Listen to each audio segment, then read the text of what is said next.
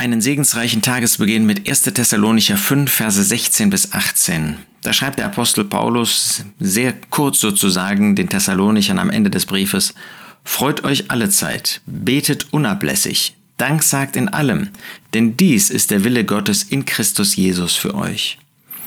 Wunderbare Ermutigungen, vielleicht auch Ermahnungen für uns, die wir in einer Zeit leben, in der man keine Zeit mehr hat.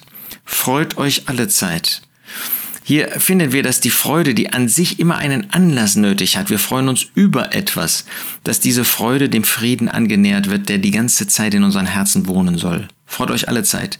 Lasst eure Freude in Christus, ähm, eure Freude darüber, dass ihr Kinder Gottes seid, eure Freude darüber, dass ihr zu dem Herrn Jesus gehört, dass ihr ewiges Leben besitzt, dass ihr zu der Versammlung Gemeinde Gottes gehört, dass ihr einen Weg gehen könnt an der Hand des Herrn Jesus. Lasst euch diese Freude nicht wegnehmen. Freut euch alle Zeit. Seid solche, die nicht durch irdische Umstände, die schwierig sein können, diese Freude trüben lassen. Ja, wenn wir sündigen, dann müssen wir uns ähm, mit der Sünde beschäftigen. Das heißt, dann müssen wir sie bekennen. Aber dann lasst uns wieder zurückkehren, sofort zu dieser Freude in Christus. In ihm besitzen wir alles. Freut euch alle Zeit. Tun wir das? Betet unablässig. Ja, wenn ich jetzt rede hier, dann kann ich ja nicht beten. Das ist auch nicht gemeint. Aber wir sollen eine Haltung haben, in bewusster Abhängigkeit von Gott zu leben. Und wo immer wir können, die Zeit zu nutzen zu einem Gebet. Unablässig, unaufhörlich. Dass da, wo wir die Möglichkeit haben, wirklich auch konkret zu beten und uns davon nicht abhalten zu lassen. Diese Gesinnung zu haben, wirklich in dieser Abhängigkeit von Gott unser Leben zu führen. Dank sagt in allem.